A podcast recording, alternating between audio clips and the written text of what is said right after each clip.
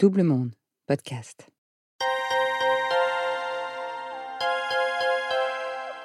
On dit souvent que le vieillissement et la mort sont tabous. C'est seulement le vieillissement des femmes qui est caché. Cette phrase de la journaliste Mona Cholet est à l'origine de la bascule de Yasmine. Depuis qu'elle a 40 ans, quand elle feuillette des magazines ou regarde la télé, Yasmine ne se voit pas. Les corps des femmes qui vieillissent ne se montrent pas. Ou si on les montre, c'est pour leur conseiller de soigner à coup de crème miracle, le début de la déchéance. Éternellement jeune dans son être, Yasmine refuse cette représentation de la femme de 40 ans et plus. Bienvenue dans 40, le podcast qui s'interroge sur les moments de bascule qui peuvent arriver, notamment en milieu de vie, la fameuse crise de la quarantaine. Est-ce un mythe? Pourquoi la voit-on toujours plus comme un malaise qu'une renaissance? À travers les portraits de nouveaux, d'anciens et de futurs quarantenaires, ce podcast va vous plonger dans ces instants intenses, parfois heureux, parfois malheureux, ces moments de folie, où on décide de tout changer, dans ces parenthèses drôles, inquiétantes, mais inspirantes. N'hésitez pas à vous abonner sur les plateformes de podcast et à nous suivre sur les réseaux sociaux de Double Monde. Yasmine, première partie. Je m'appelle Yasmine et euh, j'ai 42 ans. Je suis euh, franco-allemande, donc c'est pour ça mon prénom euh, se dit Yasmine, mais il s'écrit Jasmin puisqu'il est orthographié en allemand. C'est ma maman qui est allemande et mon papa qui est français. Toute ma vie, je ne me suis pas retrouvée dans l'âge que j'avais. Je me suis toujours sentie en décalage par rapport aux autres.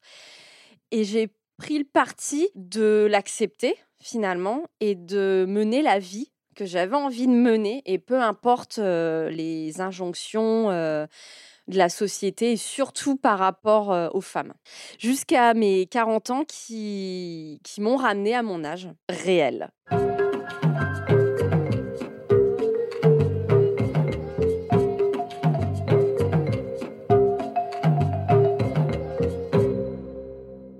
Depuis que je suis enfant, en fait. Je me suis toujours sentie en décalage par rapport, par rapport aux autres. J'ai toujours été, déjà physiquement, j'étais plus petite et j'avais ma mère me, me, coupait les cheveux tout courts. Donc j'avais déjà ce, style un peu affirmé en fait finalement parce que toutes les autres petites filles elles étaient toujours en robe à l'école les longs cheveux etc et moi j'étais toute menue j'avais mes cheveux courts jouais au foot dans la rue avec les copains copines je sais pas j'avais l'impression que quand on est une fille, en tout cas une femme, dès l'enfance, on essaye un petit peu de nous mettre dans ce, dans ce chemin, déjà par la façon d'être, de s'habiller, de paraître. Et après, on, parle plus ou moins. Euh, enfin, aux filles, voilà, il faut déjà penser euh, euh, au côté est-ce que tu as un petit amoureux Qu'est-ce que tu veux faire quand tu seras grande? Ah, tu veux être maîtresse ou Tu vois aussi, je me souviens quand j'étais enfant, beaucoup de, beaucoup de mes camarades demandaient ou de mes copines demandaient à avoir des poupées. Oh, mais moi, ça, c'est un truc, je me suis dit, mais bah, jouer à la maman, mais c'est bizarre en fait, on est des enfants. Enfin, j'ai pas envie de jouer à la maman, je suis pas une maman moi. Et je trouvais ça hyper ouais, malaisant. Moi quand j'avais une poupée, c'était pour l'habiller, la coiffer, mais à aucun moment je faisais ce, ce transfert quoi. J'étais j'étais une enfant qui jouait à la poupée tout simplement. J'ai pas une éducation genrée en fait. Pourtant mes parents alors ils sont de la vieille génération, on n'est pas du tout dans ces débats-là. ma mère a une éducation stricte. ça s'est fait naturellement en fait. Bah, tu veux jouer dehors, bah, on te met un short. Oui, ça va être plus pratique pour jouer au ballon. Mais il n'y avait pas ce truc, bah, tu es, une petite fille, donc il faut que tu fasses ça. Et après, quand tu seras grande, tu feras ça. Et ensuite, ça, ça, ça et ça. Donc, j'ai pas eu cette pression familiale de mes parents de, de qui j'allais devenir en tant que femme. Donc, voilà, j'ai grandi enfant en étant un peu timide, sans trop savoir où j'allais sans trop savoir non plus qui j'étais, dans le sens où parfois c'est difficile de se trouver côté personnalité, je veux dire, soit de la petite fille modèle, soit ah, la petite fille rebelle. on nous met, on aime bien nous mettre toujours un petit peu dans des cases. Et ça, je pense que ça commence à l'enfance. Alors que moi, du coup, j'avais ce côté où j'étais très timide, très repliée sur moi. J'avais un petit peu peur de l'adulte, de l'autorité. Et puis, euh, d'un autre côté, j'avais ce truc en moi un petit peu, euh, un peu rebelle, toujours revancharde. Enfin, J'ai grandi donc avec une maman allemande qui arrivait en France qui parlait pas français. On a subi beaucoup quand même de racisme anti-allemand, surtout qu'on habitait dans, à l'époque c'était un village, c'est devenu une ville, près de Reims, à Vitry-les-Reims. Et mon père, avec son travail, n'était, pas très souvent là.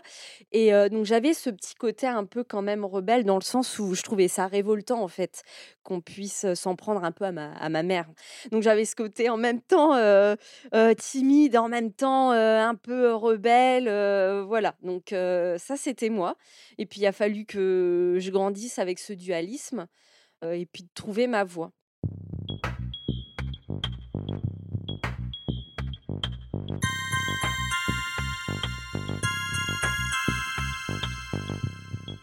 Au fur et à mesure, voilà, j'ai suivi mon, chemin sans trop, trop me poser de questions, mais toujours en étant un petit peu en décalage, parce qu'après, tu arrives au collège, et là, les filles commencent, euh, tu vois, toutes mes copines commençaient à parler garçons, euh, amoureux, et puis euh, là vient la question des règles, enfin, c'est quand même, nous, on a quand même toute cette pression-là aussi. Et puis, bah, moi, qui faisais très petite fille déjà à l'époque, vu que je pense que j'avais quand même cette peur de grandir, parce que je ne savais pas quelle place j'avais envie d'occuper dans cette vie d'adolescence déjà en premier temps. Et puis j'ai eu pareil, moi j'ai eu mes règles, je pense, vers 15 ans, très tard, par rapport à mes camarades. Donc je pense que déjà ça joue ça finalement, à ce que tu te sentes une femme, et pas parce que le fait de les avoir ou non, mais par rapport aux autres en fait.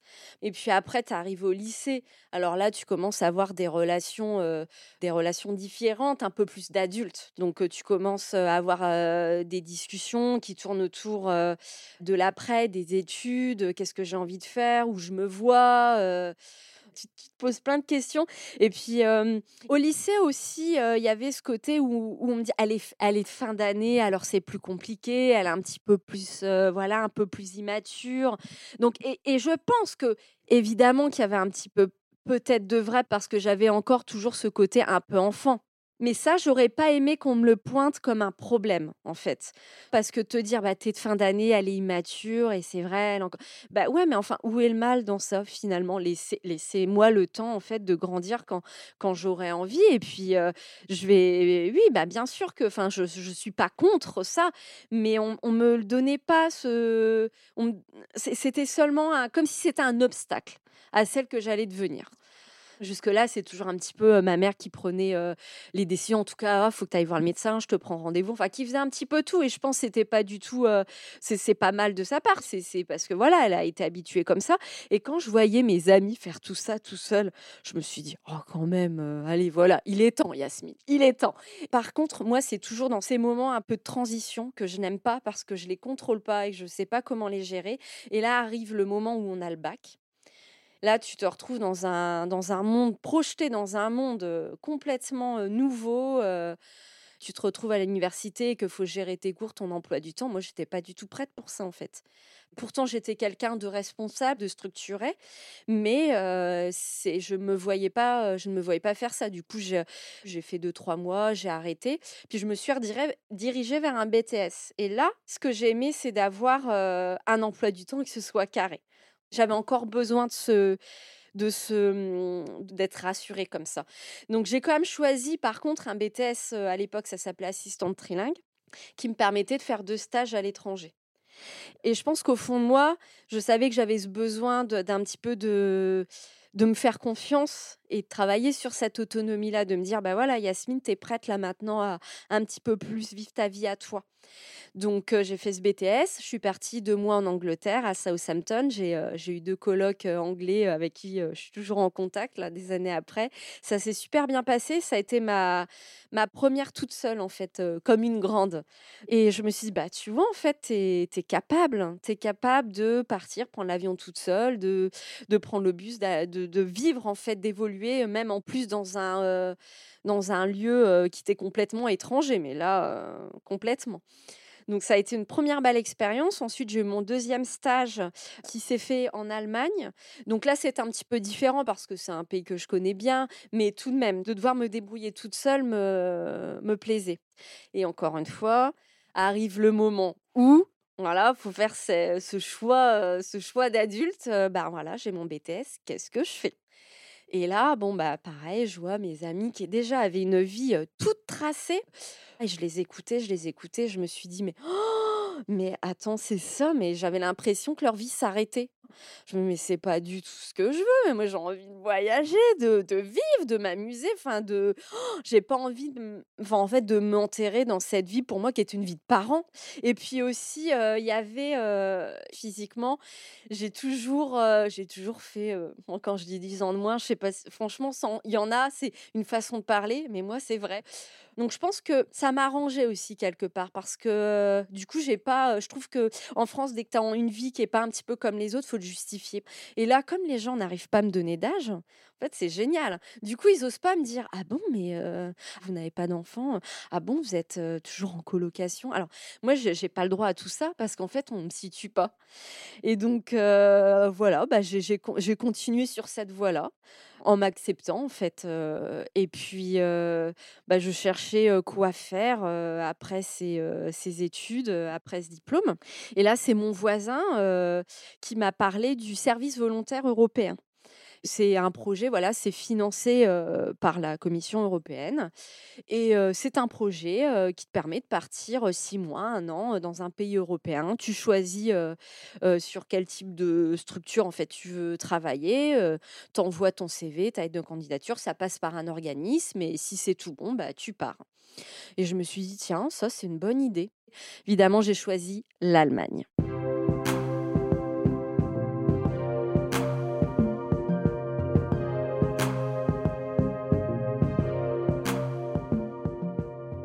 J'avais besoin de me rapprocher de ma mère de cette façon-là et de ce pays en fait. Si elle, a réussi à venir en France et puis à se débrouiller, je vois pas pourquoi moi j'y arriverais pas. Donc c'est ce qui m'a aussi poussé à faire ces choix-là. En plus, c'était près de ma famille, dans le sud de l'Allemagne. Et j'ai passé une année enfin, super chouette parce que ça m'a permis de me découvrir. J'ai commencé à faire mon cheminement en tant que personne entière. Et je me suis dit, bah tiens, ouais, ouais, c'est, c'est pas mal ça de, de connaître personne. Et puis, bah, tu comptes que sur toi aussi. Et puis, tu fais tes propres choix. C'est pas du tout influencé par qui que ce soit. Je me suis fait assez rapidement des amis allemands, allemandes. j'ai eu un amoureux. j'ai fait mon petit bonhomme de chemin là-bas pendant ces un an. Et ensuite, je suis revenue en France. Donc là, Bon, j'avais pas envie de rester en France. Ça, c'était évident. J'ai commencé un petit peu à regarder sur des sites, un peu autour de moi, à questionner quelle manière je pourrais repartir, en fait, et que ce soit à minima structuré aussi. Et bah, j'ai fait un peu le tour, j'ai posé des candidatures.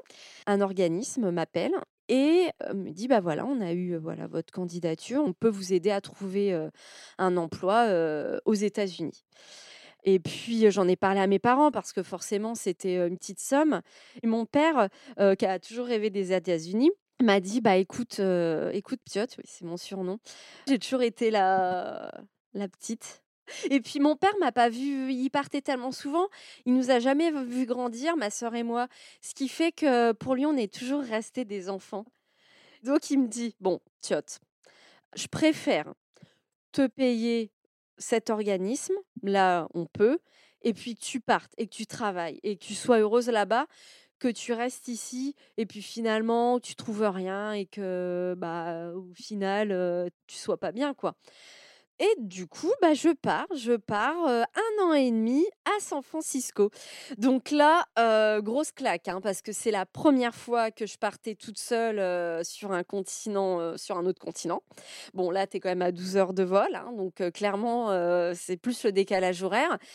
Et donc, bah, tu fais les choses, en même temps, tu t'émerveilles de là où tu es, et puis tu fais ce qu'il faut faire. Hein, bah oui, la recherche d'appart, après, tu trouves l'appartement, bah, il faut que tu t'inscrives, voilà, tu l'électricité, enfin, toutes ces choses qu'on doit faire normalement, quoi, que je n'ai jamais faites en France, d'ailleurs.